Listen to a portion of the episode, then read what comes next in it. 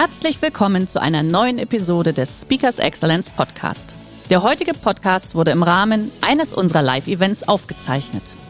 Hier ein Tipp zum Beginn der heutigen Folge. Schau doch gerne mal auf unserer Excellence Academy vorbei. Hier findest du rund um die Uhr eine große Auswahl an exklusiven Online-Videokursen von hochkarätigen Speakern. Den Link dazu findest du in der Beschreibung. Jetzt aber viel Spaß beim Anhören. Fehler und bin fast ausgeschieden, war dann irgendwie sieben oder acht Zehntel zurück, was relativ viel ist im Ski Alpin und war nur am sechsten Platz und ähm, dachte mir irgendwie, es kann jetzt nicht sein, dass ich da ohne Medaille nach Hause fahren muss, nachdem die Saison so toll gelaufen ist. Herzlich willkommen beim Speakers Excellence Podcast. Hier erwarten Sie spannende und impulsreiche Episoden mit unseren Top-Expertinnen und Experten. Freuen Sie sich heute auf eine Podcast-Episode, die im Rahmen unserer täglichen 30-minütigen Online-Impulsreihe entstanden ist.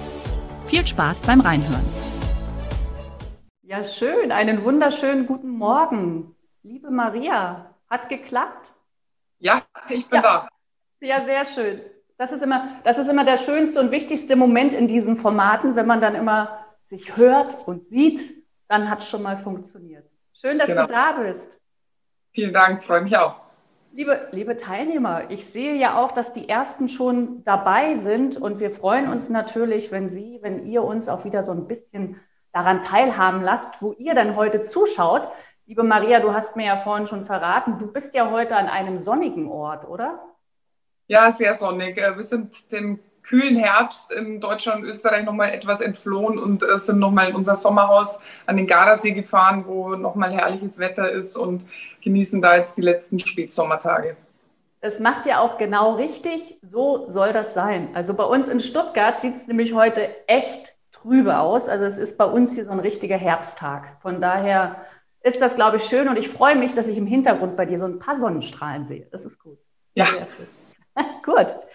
Du, äh, ist ja heute so ein, unser, unser erstes Mal sozusagen. Gell? Du warst ja bei uns hier auch schon in den Räumlichkeiten, hattest ja mit meinem Mann, mit dem Gerd, äh, dein, dein Gespräch, denn die Maria Höfel-Riesch ist ja ganz frisch bei uns in dem Top 100 Excellent Speaker Katalog dabei. Und für uns ist es ja immer wichtig, dass wir dann natürlich auch gemeinsam in die Themen reingehen und so ein bisschen schauen, äh, was denn natürlich auch wirklich der Nutzen und der Mehrwert für, für unsere Kunden ist in dem entsprechenden Interview. Und von daher haben wir uns einfach weil genau als wir angefangen haben zusammenzuarbeiten, ging Corona los und dementsprechend wurden dann alle Veranstaltungen abgesagt.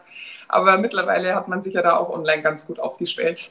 Ja, ich wollte gerade sagen, gell? mittlerweile gehören diese Formate, glaube ich, mit dazu. Alles, was mit digital, mit Hybrid zu tun hat, äh, denke ich, wird uns auch die nächsten Monate natürlich noch weiter begleiten. Von daher nutzen wir einfach die Gelegenheit und waren super happy, als du dann gesagt hast, komm, lass uns das einfach nutzen und lass uns mal unseren Leuten so einen kleinen Impuls geben, was denn einfach so auch so ein bisschen hinter deiner Geschichte steht. Weil jetzt ist es Punkt 11 Uhr, das heißt, ich mache nochmal ganz offiziell die Begrüßung. Liebe Maria Höfe-Riesch, herzlich willkommen in unserer Impulsreihe. Dankeschön. Und wir haben heute das Format, dass wir beide im Interview sozusagen das Ganze gestalten. Äh, weil wir haben uns überlegt, hey, du hast so viel zu erzählen und damit wir wenigstens so das Wichtigste auch so ein bisschen herausholen können äh, und so einen ersten Eindruck geben, werde ich dich da einfach so ein bisschen begleiten, weil ich habe mir natürlich unheimlich viele Fragen überlegt. Und zum Einstieg, liebe Maria, ich muss dir sagen, ich gestehe dir, äh, ich habe in meinem Leben einmal auf Skiern gestanden. Ich komme nämlich von der Ostseeküste und ich glaube, ich bin im Vergleich zu dir in keinster Art und Weise mit Bergen groß geworden, sondern eher mit dem Wasser.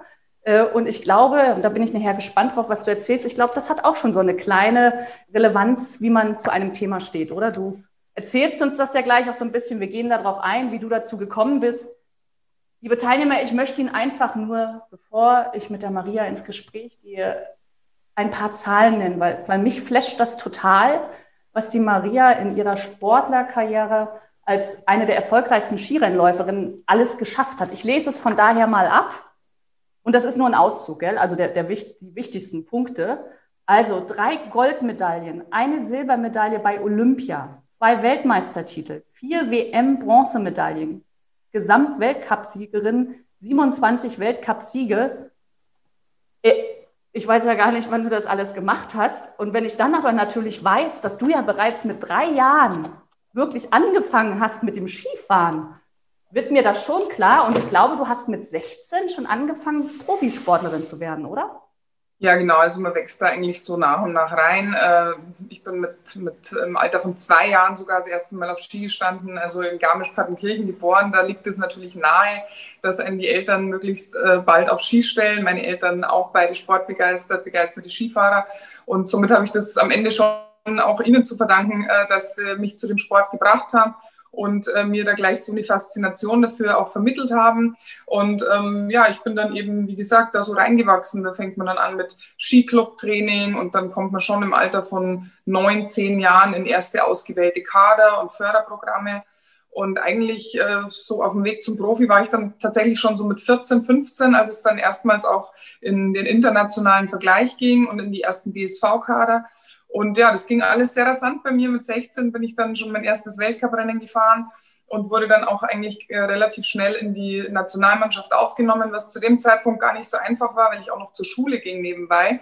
Also das war äh, schon eine besonders schwierige Zeit im Alter von 16 äh, bis 18, wo ich dann schon auf der Weltcup-Tournee unterwegs war und natürlich auch den Sommer über viel auf den Gletschern und auch auf der Südhalbkugel zum, zum Schneetraining. Und das dann mit der Schule zu vereinbaren, war in den zwei Jahren wirklich eine sehr große Herausforderung. Und ich war dann auch sehr froh, als äh, das Thema Abitur erledigt war, weil man weiß ja natürlich nie, ähm, wie erfolgreich man denn tatsächlich wird und ob man dann als Sportler auch irgendwie davon leben kann. Deswegen ist es schon natürlich auch wichtig gewesen für mich, einen vernünftigen Schulabschluss in der Tasche zu haben.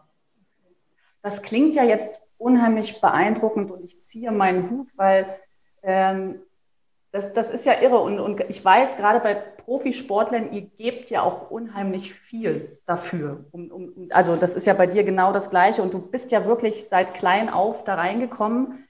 Eines deiner Kernaussagen lautet ja auch, wenn du dein Ziel kennst, kannst du ungeahnte Energien freisetzen. Gab es bei dir als Kind irgendeinen so Moment, wo du gesagt hast, Skifahren ist mein Leben, dafür gebe ich meine Hobbys, meine Freunde, äh, meinen Schlaf? Ich, ich weiß es nicht, aber äh, gab es irgendwie so einen, so einen Moment, wo du gesagt hast, yeah, da will ich, da will ich wirklich ganz oben dabei sein? Ja, also es gab schon so einen Moment, als ich äh, 1998 vom Fernseher die Olympischen Spiele in Nagano ähm, mitverfolgt habe. Ich war natürlich schon immer äh, skibegeistert und wollte schon immer auch mal äh, im Weltcup äh, fahren. Aber das ist halt so als Kind alles noch nicht so wirklich greifbar. Aber ähm, 1998, ich war glaube ich 13 äh, oder 14 Jahre, nee, Moment schon, äh, doch 13 Jahre war ich. Und dann hat ähm, Martina Erdl, Katja Seitzinger und Hilde Gerg haben alle drei ähm, die Medaillen in Nagano gewonnen. Und da saß ich so vom Fernseher und das war wirklich der Moment, wo ich gesagt habe, okay, das möchte ich auch erreichen. Ähm, es steht natürlich dann noch viel, viel mehr dahinter, als sich das in dem einen Moment zu wünschen oder vorzunehmen. Aber ähm, das war schon so ein kleiner Schlüsselmoment, ja. Ja, ich glaube, das ist, das ist natürlich genau der Punkt. Also das, das Ziel und den Wunsch zu haben, auch mal dahin zu kommen, das ist das eine, aber es dann auch zu schaffen, das ist ja das andere. Und das ist ja auch genau, genau dein Thema, also was uns natürlich auch sehr interessiert und sicher auch die Teilnehmer. Äh, denn dein Leitsatz lautet ja auch, wo das Talent aufhört, fängt der Fleiß an. Und ich glaube, das ist doch sicher ein, ein ganz wesentlicher Punkt. Was, was verbirgt sich hinter diesem Satz? Wie hast du das erlebt? Ja, also das war schon bei mir in relativ jungen Jahren klar, dass ich wirklich sehr viel Talent habe zum Skifahren. Ähm, ich bin auch mit Talent relativ weit gekommen, ähm, aber als es dann halt wirklich in Richtung Profisport ging, da habe ich dann schon gemerkt, und das war natürlich ein schwieriges Alter, so pubertäre Phase, da kommen dann ein bisschen andere Interessen auch und eben die Schule noch dazu. Aber da habe ich dann schon gemerkt, okay, Skifahren äh, oder Spaß am Skifahren alleine und Talent äh, reicht einfach nicht. Also da gehört noch ein bisschen mehr dazu. Äh, es hat dann trotzdem ein paar Jahre gedauert, bis ich dann wirklich diese komplette Professionalität ähm, entwickelt habe, weil ich habe dann natürlich schon mein Training gemacht und so, aber halt vielleicht einige Jahre nicht so mit der allerletzten Konsequenz, weil eben das Talent doch relativ lang gereicht hat. Aber da habe ich dann bitterböses Lehrgeld bezahlt, als ich mich, da war ich schon im Weltcup, habe auch schon die ersten Weltcuprennen gewonnen und ähm, habe mich dann zwei äh, Saisonen in Folge schwer verletzt, habe mir innerhalb von einem Jahr beide Kreuzbänder gerissen und das war dann so der Moment, wo ich gemerkt habe, okay, ähm, also jetzt muss ich richtig was tun, weil sonst habe ich überhaupt keine Chance mehr, äh, auf dem erfolgreiches Comeback oder überhaupt auf ein Comeback. Also das war wirklich eine Zeit, da stand meine Karriere ziemlich auf der Kippe, ob ich überhaupt äh, jemals wieder Skifahren kann. Es waren harte Jahre, ich weiß es noch genau, Sommer 2006, als die Fußball-WM bei uns in Deutschland war, als wochenlang tolles Wetter war und alle waren gut drauf und im, im Taumel der Freude über unsere Fußballer. Und für mich war das eher so ein totaler Frust- und Depri-Sommer weil ich einfach mit meinem Knie nicht weitergekommen bin. Es sah tatsächlich danach aus, als müsste ich möglicherweise meine Karriere beenden. Und ähm, ja, so schlimm die Zeit war, die hat mich natürlich auch ähm, geprägt. Und im Nachhinein betrachtet würde ich sagen, sie, sie hat mich sogar ein gutes Stück weitergebracht. Ja. Okay. Ich glaube, du hast jetzt so ein paar Punkte angesprochen. Ähm, kannst du für dich jetzt auch im Nachhinein sagen, was für dich Projekt Gold heißt es ja so schön, was für dich so drei, vier, also drei Erfolgsfaktoren sind, wo du wirklich sagst, hey, wenn du dein Ziel erreichen möchtest oder so hast du dein Ziel erreicht, was waren so drei wirklich relevante und wesentliche Erfolgsfaktoren? Ja, also wenn wir gerade schon bei den Verletzungen waren, ähm, dann ist das vielleicht ein ganz gutes Beispiel, weil Ganz wichtig ist immer, dass man sich Ziele setzt, natürlich, aber die müssen auch realistisch sein, dass ich jetzt nach meinen beiden Kreuzbandrissen nicht sofort wieder zurückkomme und in der Weltspitze dabei bin.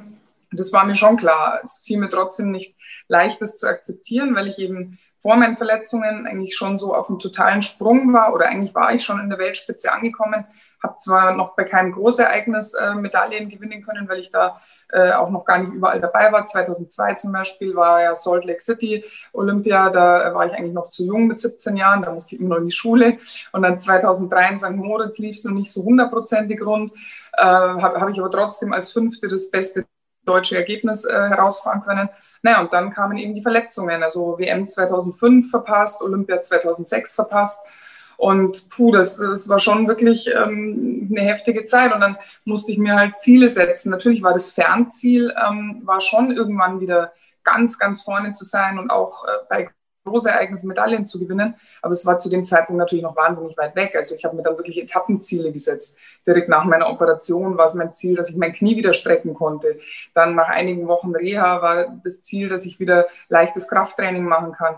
Und das ist natürlich, wenn man eigentlich an die Weltspitze will, gar nicht so einfach, sich diese kleinen Ziele zu setzen und dann auch das Erfolgserlebnis wirklich dann auch so wahrzunehmen. Also man ist schon immer geneigt, dann trotzdem frustriert zu sein, weil es so langsam vorwärts geht. Aber es kamen dann Gott sei Dank auch wieder andere Zeiten. Und da war dann die Zielsetzung, als, es, als ich wieder fit war, als ich wieder den Anschluss geschafft habe, da war die Zielsetzung dann natürlich schon eine ganz andere. Ich hatte eine super Saison 2008, 2009. Ich habe vier Slaloms in Folge gewonnen und bin dann so als eigentlich Top-Favoritin in einigen Disziplinen äh, nach Val äh, zur Ski-WM gereist damals. Und äh, vor allem im Slalom war ich Top-Favoritin, aber auch in den anderen Disziplinen war ich wirklich gut drauf. Und da war natürlich schon ein wahnsinniger Druck, den auch die Medien erzeugt haben, den man sich auch schon auch selber irgendwie macht. Und dann lief eigentlich am Anfang in Val d'Isère mal gar nichts. Ich bin im ersten Abfahrtstraining gestürzt, habe mich auch noch leicht verletzt. Jetzt nicht so, dass ich nicht mehr antreten konnte, aber ich war dann schon leicht lediert. Ich meine, wenn man mit 120 km/h äh, den Berg runterfährt, dann sollte man ja schon irgendwie fit sein. Aber ich hatte das Brustbein geprellt, mein ganzes Gesicht war aufgeschürft. Also es waren dann auf einmal nicht mehr so die ganz idealen Voraussetzungen. Und äh, der Slalom, also die Disziplin, wo ich eben die größten Chancen oder wo ich den, den, die meisten Erwartungen hatte, das war dann auch noch das allerletzte Rennen. Und es lief halt bis dorthin gar nichts. Und dann war halt der Druck bei diesem Slalom wirklich wahnsinnig groß. Der erste Durchgang lief dann auch nicht so gut. Ich hatte kurz vom Ziel äh, einen Fehler und bin fast ausgeschieden, war dann irgendwie sieben oder acht Zehntel zurück, was relativ viel ist im Ski Alpin und war nur am sechsten Platz und ähm, dachte mir irgendwie, es kann jetzt nicht sein, dass ich da ohne Medaille nach Hause fahren muss, nachdem die Saison so toll gelaufen ist.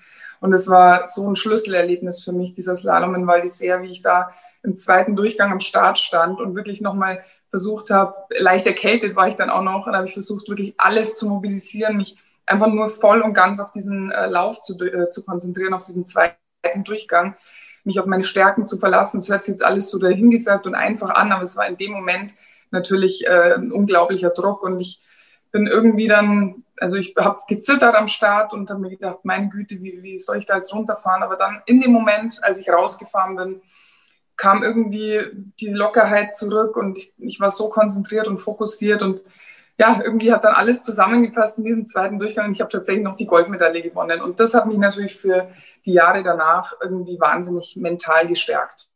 Ich glaube, du hast gerade eben, hast du für mich, und äh, das, das höre ich und, und das auch bei dir raus, ich glaube, das ist einfach diese mentale Stärke und diese Fokussierung in dem Moment, oder? Du hast es gerade beschrieben, hey, der erste Durchgang lief nicht, beim zweiten hast du dich komplett konzentriert.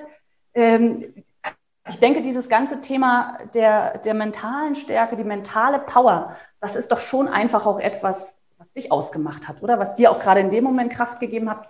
Was, was kann man sich darunter vorstellen? Was, was geht in dem Kopf vor, wenn du da oben stehst? Du weißt, der erste Ablauf war nicht gut und dann der zweite. Was, was, was versteht man unter dieser mentalen Stärke? Ja, also ich habe mich da selber ähm, immer wieder mal über mich gewundert, weil ich habe mich natürlich bei jedem Rennen konzentriert und war fokussiert und wollte gewinnen. Aber es klappt halt dann doch auch nicht immer und witzigerweise oft in den allergrößten Drucksituationen und da vor allem, weil die sehr, also es ja eigentlich schon sehr aussichtslos aussah für mich. Ausgerechnet da habe ich es dann irgendwie geschafft, über mich hinauszuwachsen da war einfach dieser unbedingte Wille und ja, anscheinend dann doch die Fähigkeit, sich unter so einer Extremsituation da hundertprozentig äh, zu fokussieren und über sich hinauszuwachsen, der war da auf einmal wieder da. Und es ist äh, natürlich nicht was, also ich denke, das hat man ein bisschen von Natur aus, aber es ist natürlich auch erarbeitet über viele Jahre im Training. Es ist ja jeden Tag äh, im Prinzip als Leistungssportler ist man irgendwie angespannt. Man möchte ja weiterkommen, man möchte sich weiterentwickeln, äh, man möchte sich perfekt vorbereiten. Und da entwickelt man schon eine gewisse Resilienz, ja. Okay, gut. Also dann fasse ich mal ganz kurz zusammen, wenn ich so bei den Erfolgsfaktoren bin. Du hast eben gesagt, also Ziele, das ist das A und O und ich glaube auch immer wieder der Punkt Aufstehen. Da kommen wir nachher nochmal kurz drauf. Ähm, dann Resilienz hast du eben noch gesagt, das große Thema der mentalen Stärke. Ähm, und ich, ich das sind so drei Punkte und ich glaube doch auch der, das hast du ja bestimmt auch alles nicht alleine gelernt. Ich denke, dein Umfeld, Coaches sind natürlich in dieser Situation auch immens wichtig, oder? Ja, auf jeden Fall. Also mit Mentalcoaching ähm, war das zu der Zeit noch nicht so verbreitet. Ähm, speziell nach meinen äh, beiden Verletzungen habe ich da schon was ausprobiert, weil ich halt gedacht habe, Mensch, das kann doch nicht sein, dass ich mich einfach nicht mehr traue. Äh, irgendwie im Nachhinein betrachtet ist es ja ganz normal, dass wenn man sich innerhalb von elf Monaten beide Kreuzbänder reißt, dass das dann eine Zeit braucht, bis man sich eben wieder überwinden kann. Das braucht wieder Training, das braucht wieder Wettkampfpraxis. Aber da ist man natürlich als Sportler sehr ungeduldig. Äh, dennoch habe ich da versucht, mit Mentalcoaching ein bisschen was zu machen, habe mich aber damals nicht so weitergebracht, sondern tatsächlich, äh, glaube ich, ist das bisschen eine natürliche Gabe und, wie du gerade schon gesagt hast, schon natürlich das richtige Umfeld, das dir auch irgendwie diese also das an dich glaubt und das dir die Stärke und, und das Vertrauen auch irgendwie vermittelt. Klar, am Ende äh, steht man ganz allein oben im Starthaus und muss darunter, aber äh, die Leute, mit denen man die Tage verbringt, sprich die Trainer, die Serviceleute, die Physios, Ärzte und auch das Team um einen herum, also die Teamkolleginnen, das ist schon auch ein wichtiger Faktor, dass man sich einfach wohlfühlt in dem Team, dass ein gutes Miteinander ist, dass man im Training Spaß zusammen hat. Äh, und das war bei uns äh, zu der Zeit auf jeden Fall so. Okay, wir haben eine erste Frage im Chat und äh, ich lese sie einfach mal vor. Wir haben ja eben über das Thema Training gesprochen und in die Richtung geht das. Was halten Sie von der Aussage von Malcolm Gladwell, dass man 10.000 Stunden Training bis zur Meisterschaft braucht? Ist diese Angabe nach Ihrer Erfahrung ungefähr zutreffend oder zu hoch gegriffen? Wie viele Stunden am Tag muss man langfristig trainieren, um an die Spitze zu kommen? Also ich habe das jetzt ehrlicherweise so noch nie durchgerechnet in Stunden. Also wir haben da eher immer so, so Stunden, also in, in, in Wochenstunden das gerechnet. Und es war schon so, dass wir, also die Saison ging ja bei uns schon immer von Ende Oktober bis Mitte März, die Rennsaison. Und dann war eben kurze Erholungspause, bisschen Urlaub und dann ging es eigentlich direkt im April schon wieder, Ende April schon wieder los mit Konditionsaufbau. Äh, da hat man im Prinzip nur zweieinhalb, drei Monate Zeit, bevor es dann schon wieder auf Ski geht. Also das ist die einzige Phase, in der man sich wirklich nur auf sein Konditionstraining und auf, sein, auf seine körperliche Fitness, die ja wahnsinnig wichtig ist bei uns in der, in der Sportart. Äh, es ist eine wahnsinnig kraftvolle Sportart, aber man braucht auch eine gute Koordination, dann eine sehr gute Ausdauer, um überhaupt das Programm durchstehen zu können. Ich meine, ich war eine der wenigen, die in allen Disziplinen gestartet ist, und zwar meine ganze Karriere lang. Und dieses Programm ist sowohl im Sommer beim Training als auch im Winter wirklich sehr, sehr anstrengend. Und dazu ist eben auch eine gute Ausdauer nötig. Und wir haben eben, ich würde mal sagen, im Schnitt im Sommer Konditionstraining war einfach Vormittag drei Stunden, Nachmittag drei Stunden. In der Mitte der Woche, also am Mittwoch, war dann vielleicht mal nur eine Einheit, wo am Nachmittag dann Regeneration und Erholung war. Und der Sonntag war komplett frei. Normalerweise gab natürlich auch immer mal Entlastungswochen, wo es ein bisschen weniger war. Und ähm, beim Skifahren war es so, dass wir im Sommer sehr, sehr viel gefahren sind, also auf den Gletschern und in Chile und, und ähm, Neuseeland waren wir da viel unterwegs. Da wurde viel trainiert, einfach um viele Tore, viele Umfänge zu machen. Und dann während der Rennsaison versucht man natürlich seine Kräfte einigermaßen beieinander zu halten und sich nur noch so die letzten Feinheiten zu holen. Da macht man dann vielleicht nur mal drei oder vier Fahrten an einem Tag, macht dann am Nachmittag noch regeneratives Training, um einfach dann für die Wettkämpfe wieder fit zu sein. Aber ich glaube, wenn man das zusammenzählt, wenn ich an so einem normalen Tag das richtig rausgehört habe, sind das schon mal gute sechs Stunden. Äh, ich glaube, ja. da kommt man ganz schnell drauf. Das ist vielleicht mal was Schönes. Wirklich versucht das mal zusammenzurechnen. Das ist ja, ist ja irre. Ist für mich so beeindruckend, da so diese Disziplin aufzubringen. Und da geht auch gleich die nächste Frage hin, weil das beschäftigt mich auch. Wie schafft man die Disziplin dran zu bleiben und jeden Tag wirklich vom Neuen diesen Schweinehund zu bekämpfen? Den gibt es doch auch bei dir, oder? Oder gab es? Ja, schon. Also den gab es natürlich und ähm, ist auch nicht immer einfach. Also speziell in Phasen, wo es nicht so gut läuft, wo man irgendwie nicht weiterkommt im Training. Da sitzt man irgendwo im dunklen Südamerika. Im August ist dort ja wie bei uns im Dezember oder im Januar. Äh, da wird es aber noch früher dunkel. Also irgendwie um 4 Uhr nachmittags bis 9 Uhr morgens sitzt man in diesem dunklen Südamerika und lebt eigentlich einfach nur für den Sport. Da steht man um halb sechs auf, ist um sieben auf der Piste, äh, bis dann einigermaßen hell wird, dann geht's los. Und dann äh, trainiert man bis Mittag äh, in der Höhe. Es ist auf äh, bis zu 4000 Meter. Es ist wirklich wahnsinnig anstrengend dort. Dann versucht man sich über den Nachmittag zu erholen mit zum Beispiel lockerem Fahrradfahren. Dann gibt es noch Videoanalyse, Physiotherapie. Also die Tage sind wirklich wahnsinnig ausgefüllt. Und dann läuft es nicht so gut. Und man denkt sich, das gibt's doch nicht. Was mache ich denn? Und dafür gibt es schon Phasen natürlich, wo man auch mal die Motivation verliert. Auf der anderen Seite ist es halt einfach der Job in der Zeit. Und man muss, und das ist ja das, was man im Sport wirklich gut lernen kann, man muss sich halt auch mal durchbeißen. Ja. Einfach wichtig, auch in Phasen, wo alles ein bisschen schwer fällt, dass man einfach dran bleibt und dass man seine Ziele vor Augen hat, äh, dass man sich immer wieder fokussiert auf das, was man am Ende denn erreichen will, weil dieses ganze Training im Sommer, das sind ja nur Bausteine, die dann irgendwann mal zum Olympiasieg äh, führen sollen. Also darf man nie dieses Ziel äh, aus dem Auge verlieren. Okay, ja, ich glaube, das ist der ganz wesentliche Punkt, egal ähm, in welche Richtung es geht. Wir, wir haben nämlich eine nächste Frage und die geht, geht genau so ein bisschen in diese Richtung. Du hast es ja vorhin schon erzählt, dass es dann zu Verletzungen kam. Äh, es gab immer wieder, du, du sprichst von diesen sogenannten Fallmomenten, ja, also wo du einfach das Gefühl hast, hey, du bist einfach hingefallen, egal ob körperlich oder mental. Äh, und trotzdem ist das natürlich ein unheimlich wichtiger Punkt, da wieder aufzustehen. Ähm, auch hier wieder die Frage, bei Niederlagen oder Rückschlägen, wie hast du dich motiviert? War das da auch wieder das Ziel oder, oder was hat dich motiviert? Ja, also meine allergrößte Motivation war einfach immer der Spaß am Skifahren. Ich habe das einfach von klein auf aus Leidenschaft gemacht.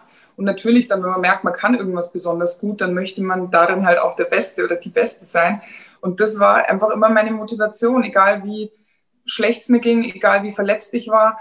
Ähm, daran habe ich mich irgendwie immer hochgezogen. Dann ist natürlich auch wieder das Umfeld, was ich gerade schon erzählt habe, wichtig. Die Trainer, die einen unterstützen und äh, die, den nötigen Support geben in allen Richtungen. Es war natürlich auch wichtig, dass ich gut äh, betreut war von Physios und Ärzten in der Zeit, eine gute Reha machen konnte und dann eben auch wieder langsam zurück, weil nach dem Kreuzbandriss muss man leider Gottes sechs Monate warten, bis man wieder auf Ski steigt. Das ist wirklich eine lange Zeit für jemanden, der das normalerweise an ungefähr 260 bis 280 Tagen im Jahr macht.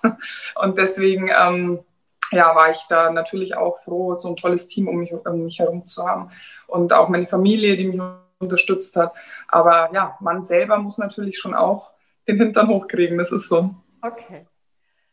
Jetzt die, die Frage passt letztendlich auch perfekt. Die nächste Frage aus dem äh, Chat. Wie geht man mit der Konkurrenzsituation im Team um? Und vielleicht noch ein draufgesetzt. Jetzt konntest du tatsächlich ein Jahr, anderthalb Jahre nicht so richtig dabei sein. Ich denke, du wirst ja genau geschaut haben, was aktuell dann in der Welt, in deiner Skiwelt passiert. Äh, vielleicht erstmal da, wie konntest du das verarbeiten, aber auch tatsächlich während der Wettkämpfe, wie bist du da einfach mit deinen äh, Mitläuferinnen äh, ja, wie, wie, hast du das wahrgenommen? Wie hast du das verarbeitet? Ja, also man ist natürlich während der Zeit, wo man verletzt ist, schon auch ähm, mit dem Team im Kontakt. Also natürlich permanent mit den Trainern, die natürlich wissen wollen, wie es einem geht, die auch das Reha-Training ein Stück weit mitsteuern und auch mit den Leuten aus dem Team, mit denen man sich sehr, sehr gut versteht. Also es, ist, es entstehen ja da teilweise auch Freundschaften, man teilt sich da ein Zimmer, man ist wochenlang miteinander unterwegs. Also man verbringt da mit diesen Leuten viel mehr Zeit als mit der eigenen Familie. Und deswegen ist da schon auch während so einer Abwesenheit ein Kontakt da. Ähm, und äh, in den Zeiten, als unser Team so stark aufgestellt war, also da so 2009 bis 2011, da waren wir ja wahnsinnig stark, vor allem im Slalom da war natürlich schon die Konkurrenzsituation. Und es ist ja auch nicht immer so, ähm, dass, da, dass da jeder jeden mag. Und klar, in so einem Mädelsteam gibt es vielleicht auch mal die ein oder andere Zickerei, aber alles in allem haben wir an einem Strang gezogen. Wir haben gemerkt, wir entwickeln uns zum besten Slalom-Team der Welt. Und äh, wir haben eine richtige Strahlkraft. Und das hat uns natürlich allen irgendwie auch einen Push gegeben. Und man hat sich gegenseitig gepusht, auch in den Trainingsläufen. Äh, also natürlich immer Konfliktpotenzial, aber ähm, solange es dann so erfolgreich läuft, für, für alle ist das ja äh, einfach positive Energie, die da entsteht. Also wenn ich das so richtig bei dir raushöre, ist das wirklich eher ein Energiespender auch gewesen. Ihr wart füreinander da äh, und habt miteinander gelernt. Ja, also ja, Großteils ja, natürlich gibt es okay. immer ein paar aber ähm, das sind aber dann auch meistens die, äh, ehrlicherweise, die dann am Ende auch äh, sportlich von der Leistung her auf der Strecke bleiben. Okay. Auch eine sehr interessante Frage. Du bist ja, wann, wann hast du mit deiner aktiven Sportlerkarriere aufgehört? Ich glaube 2014 schon, ist schon so lange her tatsächlich. 2014 schon? Ja. Okay. Ja, das stimmt. Das ist echt schon eine Zeit her, oder? Ähm, jetzt war hier nämlich die Frage, wann merkt man als Sportler, dass es Zeit ist, aufzuhören? Und die eigene Motivation nicht mehr reicht. War das ein Punkt, dass die Motivation nicht mehr gereicht hat oder, oder was war das für dich für einen Moment, wo du gesagt hast, nee, komm, jetzt ist es Zeit, hiermit zu enden, was Neues zu beginnen? Also bei mir, ich glaube, das ist, äh, schafft auch nicht jeder, dass er den richtigen Zeitpunkt wirklich erwischt. Ähm, bei mir war das so, äh, ich glaube, ich habe den richtigen Zeitpunkt erwischt. Ich ähm, war ja 2010 Doppel-Olympiasiegerin. Damals war ich aber erst äh, 25 und da war ja klar, dass ich äh, da noch nicht aufhöre. Wobei zum Beispiel Magdalena Neuner oder jetzt auch Laura Dahlmeier, die haben auch in jungen Jahren dann äh, relativ schnell aufgehört, nach vielen, vielen Erfolgen. Aber für mich kam das damals noch nicht in Frage, weil ich einfach noch so viel Spaß und auch Motivation hatte. Deswegen war auf jeden Fall nochmal vier Jahre bis zu den nächsten Olympischen Spielen war das Mindestziel. Und dann dachte ich mir, dann schauen wir mal. Und dann liefen die Jahre eigentlich äh, sehr gut. Ich habe bei jedem Großereignis mindestens eine Medaille gewinnen können. Und dann kam eben das große Ziel äh, Olympia in Sochi in Russland, äh, wo ich dann wirklich nochmal, wo ich gesagt habe, okay, jetzt kommt vielleicht meine letzte Saison, da gebe ich jetzt nochmal Vollgas, hau nochmal alles rein, was ich habe, weil es ist ja auch nicht so, dass man jünger wird. Also 29 ist zwar jetzt nicht alt, aber im Leistungssport, wenn man da doch schon 13 Jahre drin unterwegs ist und mit diesen intensiven Jahren, mit allen Disziplinen, habe ich schon langsam gemerkt, ich komme jetzt in ein Alter, wo halt gewisse Dinge nicht mehr ganz so leicht fallen. Habe aber in der Vorbereitung zu dieser Saison wirklich nochmal alle Kräfte mobilisiert und dann hat es halt in Sochi nochmal zu Olympiagold äh, gereicht und auch noch eine Silbermedaille. Nicht nochmal zwei Doppel, äh, nicht nochmal zwei Goldmedaillen, aber äh, war trotzdem toll natürlich. Und dann ist aber die Saison noch nicht vorbei. Also alle Journalisten haben mich dann gefragt, okay, war es das jetzt und ist das jetzt die letzte Saison? Und ich habe gesagt, hey, ich fahre noch in den Gesamtweltcup jetzt, äh, lasst mich mal die Saison fertig fahren und dann werde ich mich schon noch früh genug entscheiden, weil da war ich mit dem Kopf einfach noch zu sehr in den Rennen drin.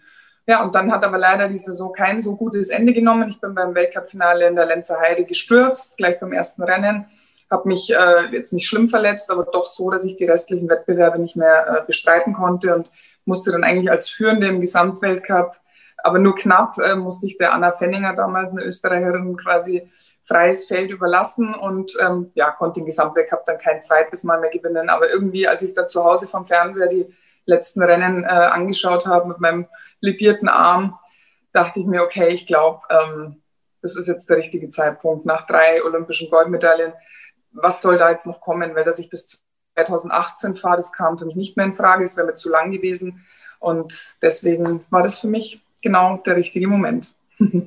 Großes Kompliment, weil das, was du sagst, ich glaube, das ist für die meisten Profisportler wirklich der schwierigste Moment überhaupt zu sagen, wann höre ich auf, wann ist der richtige Moment. Also finde ich toll. Bevor wir so ein bisschen in dein Leben danach nochmal reingehen, weil ich gucke auf die Uhr, es ist schon 11.26 Uhr, Lass uns noch ganz kurz wirklich in deiner äh, Profisportlerzeit bleiben. Hier ist eine Frage nach dem Thema, hast du gute Tipps gegen Nervosität vor dem Wettkampf? Wie kann ich entspannter antreten? Also mir hat es, es hört sich doof an, aber mir hat es immer geholfen, das, das, denke ich mir heute noch, wenn ich alte Bilder von mir aus dem, oder alte Videos aus, den, aus meiner Rennzeit sehe, ich habe mir immer mit, meinem, ähm, mit meiner Faust hier so ein bisschen gegen das Brustbein geschlagen. Das habe ich irgendwo mal gelesen, dass das helfen soll. Und dann kann man irgendwie noch mal tiefer durchschnaufen und ähm, das war dann irgendwie so ein Ritual für mich. Äh, vielleicht ist es auch Kopfsache dann, wenn man denkt, okay, das hilft mir jetzt und dann einfach wirklich tief durchatmen und nicht an Konsequenzen denken. Ist mir auch nicht immer gelungen. Ich stand auch am Start und dachte mir, oh, wenn ich jetzt stürze oder wenn ich jetzt schlecht fahre. Aber so gut es geht, einfach auf das konzentrieren, was jetzt vor einem liegt, ohne groß drüber nachzudenken, was könnte vielleicht passieren. Also das ist der einzige Tipp, den ich da geben kann. Okay, super. Danke dir. Lass uns wirklich noch mal so ein bisschen in das äh, Leben jetzt einschreiten. Du hast ja dann auch recht schnell ein Buch geschrieben 2017 äh, kam das schon heraus. Ich glaube, Maria macht dich fit, gell, heißt es? Genau. Ja, genau. Also das heißt, du stellst so Fitnessprogramme, begleitest, begleitest die Leute dabei. Bildschirm ist dir auch bekannt, die Kamera. Das heißt, du bist ja bei großen ähm, Skirennen, bist du dabei, bei Großveranstaltungen als TV-Expertin, äh, stehst zur Seite, du bist für Interviews zu haben, jetzt auch im Rahmen von uns, für solche Firmenveranstaltungen. Ähm, bist du nach deiner Karriere erst einmal in ein Loch gefallen, bevor du all diese Dinge anfangen konntest? Oder, oder wie kann man sich das vorstellen? Wusstest du dann gleich, ja, jetzt geht's weiter? Nee, in ein Loch bin ich eigentlich nicht so richtig gefallen. Ich wusste schon, äh, dass ich natürlich äh, irgendwie dem Sport erhalten bleiben möchte. Habe das dann äh, als ARD-Ski-Expertin für fünf Jahre gemacht, was wirklich wahnsinnig viel Spaß gemacht hat. Es war für mich äh, eine tolle Plattform, wo ich mein Wissen auch irgendwie weitergeben konnte und meine Einschätzungen. Äh, trotzdem war ich natürlich in der Zeit fast genauso viel unterwegs wie vorher. Das war dann nach fünf Jahren ähm, dann doch auch genug. Äh, deswegen habe ich das dann auch sein lassen, weil ich auch einige äh, andere Sachen eben noch mache. Eben äh, zum Thema Fitness bin ich öfter mal auf der MS Europa 2, ein Kreuzfahrtschiff, äh, unterwegs und trainiere mit den Gästen an Bord habe auch andere Fitnessprogramme gestaltet. Äh, ist natürlich jetzt äh, durch die Corona-Krise alles ähm, ein wenig verrückt und ähm, deswegen ist für mich auch gerade alles ein bisschen schwieriger. Aber ähm, ja, ich habe halt versucht, jetzt einfach das Beste daraus zu machen über den Sommer, ein paar Online-Geschichten gemacht, Instagram verstärkt und ähm, hoffen wir einfach alle, dass es möglichst bald wieder alles ein bisschen normaler wird. Genau so ist es. Das das denke ich ist natürlich genauso äh, der Punkt. Dazu nochmal, lass uns da ganz kurz, weil wir sind ja wirklich in dieser neuen, verrückten, du hast es eben gesagt, verrückten Welt, in dem neuen Now angekommen. Ist ja auch irgendwo so ein Rückschlag gewesen. Du hast es eben gesagt, auch für dich hat sich das Jahr ja komplett anders gestaltet. Ähm, wie, wie, hast du das wirklich persönlich als Maria erlebt? Dann auf einmal diesen, diesen Lockdown, du durftest ansonsten, du warst so viel in der großen, weiten Welt unterwegs und dann auf einmal diese Zeit zu Hause, wie ging es dir damit? Naja, also zu Beginn muss ich sagen, ähm, ging es mir gar nicht so schlecht damit, weil äh, bei uns ist im Winter wirklich immer viel los, immer noch viel unterwegs, viel Reisen.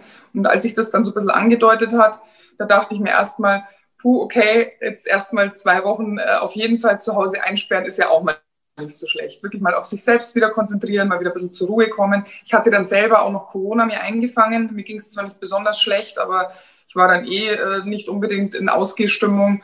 Und wie gesagt, weil eh immer so viel los ist bei uns, habe ich das dann wirklich erstmal genossen, die ersten Wochen äh, zu Hause zu sein. Wobei natürlich so eine Quarantäne, ähm, komplett Quarantäne, wo man dann nicht mal vor die Tür gehen darf. Also ich hatte tatsächlich auch Polizeikontrollen, ob ich zu Hause bin. Es war ganz am Anfang in Österreich äh, da so streng. Ähm, das war dann schon ähm, etwas befremdlich irgendwie. Aber zu dem Zeitpunkt, glaube ich, konnte keiner von uns auch schon so richtig einschätzen, äh, welche Ausmaße das noch annehmen wird. Deswegen habe ich es am Anfang als gar nicht so äh, schlimm und Einschränkung empfunden. Aber ja, jetzt im Laufe des Sommers äh, hat sich jetzt doch das alles sehr negativ entwickelt, leider, und auch derzeit wieder immer wieder steigende Infektionszahlen. Ja, ich denke, es merkt, es wird jeder lernen, äh, oder viele haben schon gelernt, irgendwie damit umzugehen und Dinge werden angepasst, manche Dinge auch nicht nur zum Schlechteren. Also ich finde zum Beispiel schon, dass diese wahnsinnig übertriebene Reiserei, die teilweise stattgefunden hat, dass die dadurch jetzt ein bisschen eingedämmt äh, wurde, dass man nicht zu jedem Meeting gleich durch ganz Deutschland fliegt. Das finde ich jetzt zum Beispiel gar nicht mal so schlecht. Aber alles in allem ist es natürlich schon eine Einschränkung für uns alle und wir hoffen, dass durch einen Impfstoff oder wie auch immer ähm, sich das alles wieder ein bisschen in Richtung Normalität bewegt. Ich glaube, du, du hast es ja vorhin so schön beschrieben und letztendlich ist es natürlich, glaube ich, für uns alle eine unheimlich große Veränderung, für den einen oder anderen natürlich auch ein Rückschlag. Und trotzdem, und ich glaube, das ist ja auch das, was ich, was ich jetzt auch wieder von dir lerne, einfach, jeder muss für sich, glaube ich, wissen, was ist ihm wichtig im Leben, wo möchte er hin, jeder sollte sich so seine Ziele, seinen Sinn geben. Und ich finde das wunderbar, was du jetzt nebenbei einfach tust, auch mit deinen Fitnessprogrammen, dass du äh, da einfach auch für die Leute da bist, ihnen Impulse gibst, weil ich meine, das ist ja der Wahnsinn, was du da in den Jahren aufgebaut hast. Liebe Maria, es ist jetzt 11.32 Uhr. Ähm, von daher sage ich ganz, ganz lieben Dank an dich für diese äh, tollen Impulse, für diese ja, ganz entspannten Geschichten. Ich weiß jetzt, was die Leute meinen, wenn sie immer sagen, Mensch, die Maria, die ist einfach so, wie sie ist. Die ist so natürlich, so normal. Es hat mir riesig Spaß Vielen Dank. Ganz lieben Dank. Danke auch. Schön, dass Sie in diese Podcast-Episode reingehört haben. Weitere Informationen zu unseren Expertinnen und Experten finden Sie in den Show Notes. Wenn Ihnen unsere Podcast-Reihe gefällt oder Sie haben Wünsche und Anregungen, freuen wir uns auf Ihren Kommentar.